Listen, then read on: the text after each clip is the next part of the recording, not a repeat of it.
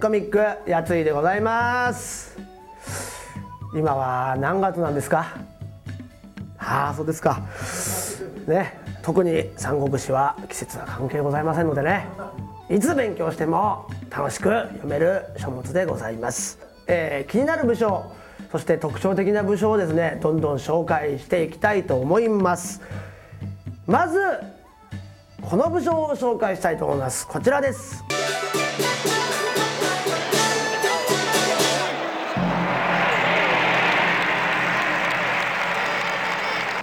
年表の方をご覧ください。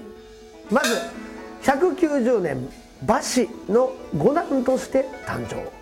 217年頃職に入って劉備に仕えます、えーこの時にですね、えー諸葛亮に可愛がられます。馬謖頭いいねっつって、えーそして224年孟獲を攻める孔明に城を攻めるは下策心を攻めるが上策と進言いたします。蜀の南側にですね漢民族とは違う異民族たちが、えーやっている南蛮。それが結構こう国境を、まあ、侵していたわけですね。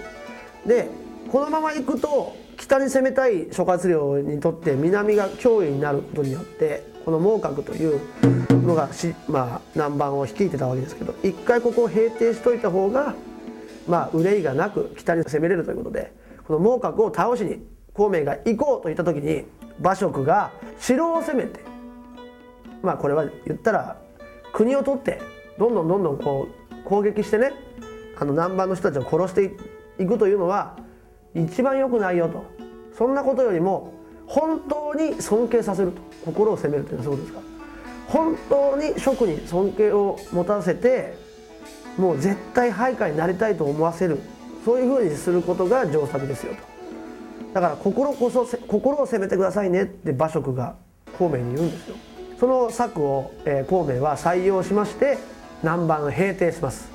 この平定した時に7回捕まえて7回逃がすという、まあえー有名な話もございまして孟獲を7回勝つんですよ戦いで諸葛亮が。1回目普通に生け取ります。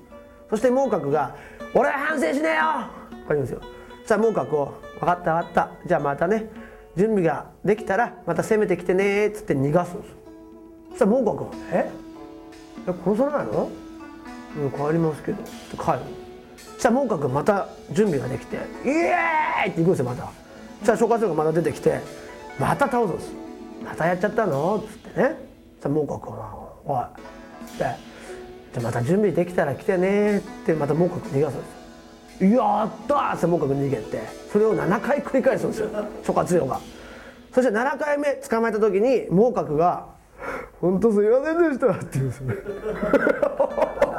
もう本当に何回何回も責めてしまってすいませんでしたって心を心を捕まえるんですよね諸葛亮が「分かったらいいよ」っつってね。その国は孟獲に任せっからねっつって自分たちの兵は一兵も置かなかった。んですそこから孟獲はもう金だ飯だ兵士だなんだ全部諸葛亮に送り続けます。心を平定したわけですよ。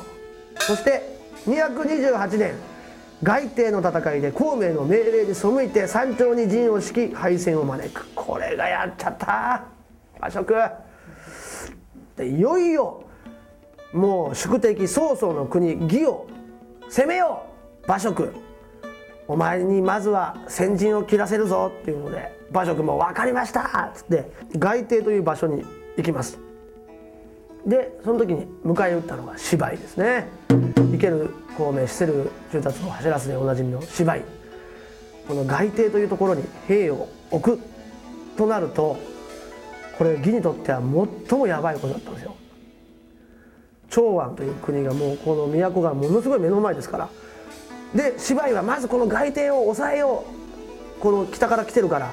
ここにまず兵を置いてこの外邸に入れないようにしようっていうふうにしようとしたら諸葛亮がもう外邸に兵を置いてたんですよ。その時芝居が「うわやられた。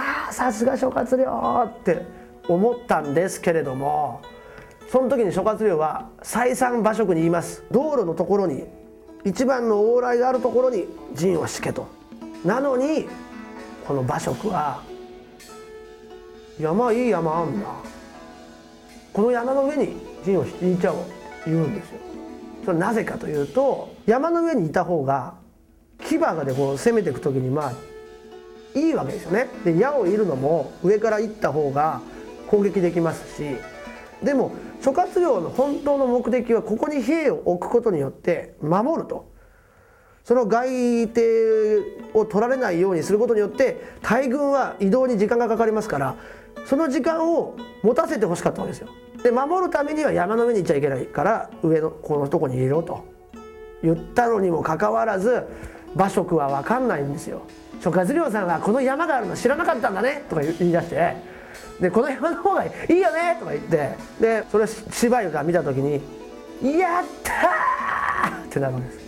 外邸にいたけど上にいるから余裕ってなぜならですね山を囲むことによって完全に食料そして水一番大事な輸送のラインを切れるわけですね。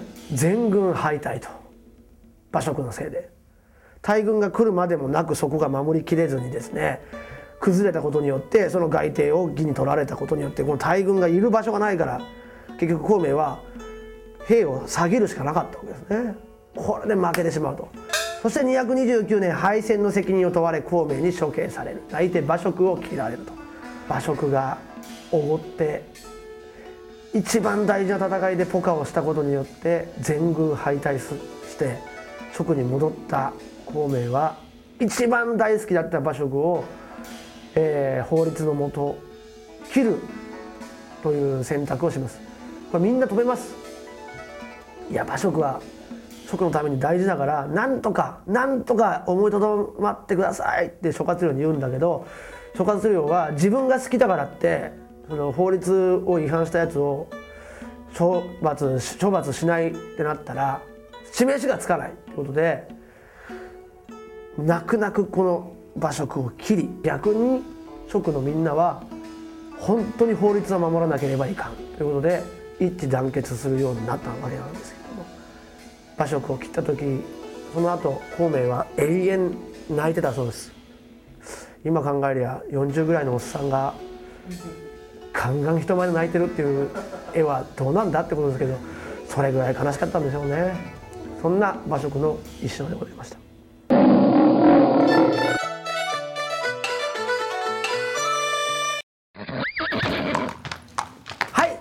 いうことでね今回のテーマが合コンに行くならこの武将ということでございますね。こちらでございます。周遊露宿両毛この3人でございます。イエーイ。これいいメンバーですね。まずですね合コンで一番大事なのはいい女の子を呼ぶということでございますね。そのためには誰が大事かイケメンでございます。あの明日あのザブングルの加藤来るけどとか言ったらちょっとうんどうかなってなるでしょ。でも福山雅治来るって言ったら絶対来るよね。お前ら。知ってんだよ。というわけでございましてそういう意味も含めまして周遊これをね呼ぶことによって「明日周遊来るよ」っつったら「えー、行く行く行く!」みんな言いますよ。そして皆さん勉強しましたね。露宿同盟結ばせたらもう天下一品の露宿ですから女性来て男性来てもこのいいとこ取りしますからこう「ちょえ女の子大丈夫？飲んでる？飲んでる?」とかこうやったりとか。大丈夫？そっち。こいつめっちゃ面白いやつやこいつもかっこいいけどね。こいつもいいとこあるからとか言ってこういろんなみんなのいいところのこの司会をしてみんなが楽しくなるように露宿がいるわけですね。そして両門これ皆さんちょっとお初かもしれないけど後輩としての役割をまあ両門に与えたいと。入り口近辺にこの両門を座らせましてえー、皿を下げさせたりとかですね。注文をさせたりすることは両門は何しろ後輩ですから「はいはい」って言われます。しかも素直ですから飲み込みもいいですよ頭いいですからこれを今下げなきゃダメだよって一回言われたら「はい」っつってもう下げるタイミングも完璧ですよ。飲んでるって言ってるロシクが言ってるそばから頼んでますよもう。頭いいですから両門は。食べてる食べてるって言ったそばから両門は「はいじゃあ今、えー、焼きそば焼きうどん焼きうどん2人両門に任しときゃいいんですよね。そんな3人と一緒に行ったらまあ成功することもう受け合いでございます。これが最強メンバーだなと僕はこれ思いますね。逆にですね逆に一緒に合コンに行ってはいけない最悪のメンバーもちょっと考えさせてもらいました。こちらでございます。義援馬体馬食。これはきつい。この3人は最悪メンバーですよ。まず義援、えー、諸葛亮さんが死にかけてた時に寿命を延ばそうと祈祷をしました。7日間火を絶やさなければこのろうそくの火を絶やさなければ、えー、12年延びる。そしたら芝居と戦えるっていう大事な祈りの時に義援最後の日いきなり入ってきてそこに「諸葛亮さん！義が攻めてきちゃったよ!」っつってその勢いで消えちゃうんですよそのろうそくがふって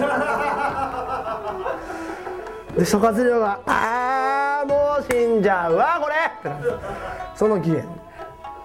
それでそのなもう何かっちゃ義援はこの諸葛亮の悪口言いますからね。こんな遠回りしないでパッと行けばいいじゃねえかと、まあ、そういうやつですよ義援。そして、えー、馬体まあ、馬体いいやつなんですけど諸葛亮が死んだ後に絶対義援は裏切ると諸葛亮は読んでました。だから義援を裏切った時のことも考えてあったんです。その策略を馬体に授けます。そして諸葛亮が死にました。そしたらやっぱり案の定義援が偉そうにしだします。俺の天下だとなるわけですよ義援が。そしたら馬体があの、義援に仲間になったふりをするんですね。副将になるんです義援の。馬体も俺の言うこと聞くだろっつったら馬体も「はーい」って言うんですよ。それである時義援がですねもう職を乗っ取ろうとするわけですよね。でこの職に俺を殺せるやつがいるのかと叫ぶんですよ。そしたら馬体が後ろから「ここにいるぞ!」っつってブサーこの義援と馬体が来たら最悪ですよ。仲良く見えてるけど。義援がトイレに立った瞬間に女の子に義援の悪口言ったりしますよ多分「あいつさ」とか言って。ともう最悪の中ですこれ。そしてね馬食。今日も勉強しましたけど馬食なんか仲間だったら最悪ですよ。みんなでさここ狙っていこうねって言ってるそばからもう一人狙い行きますからね。お前先輩んだからさお前それ可愛い子馬食行っちゃったらお前どうすんだよとか言って馬体とか言うけど義援は義援で適当よろしくやってますから馬食は馬食でいや俺は好きにやらせてもらいますからみたいな感じだからもうどうしたらいいか分かんないから最終的に馬体がもう2人とも殺すんじゃないですか？もうぐっちゃぐちゃですよ。なんかすっげえブスと俺が帰ることになるんでしょどうせ。そんなことはどうでもいいけどもね。そういうわけでございましてね。三国志には、えー、性格がいろんな人が出てきますんでね。みんなもああ呼ぶならあいつだなっていうふうに、えー、思っていただきたいと思います、えー、参考にしていただきたいと思います。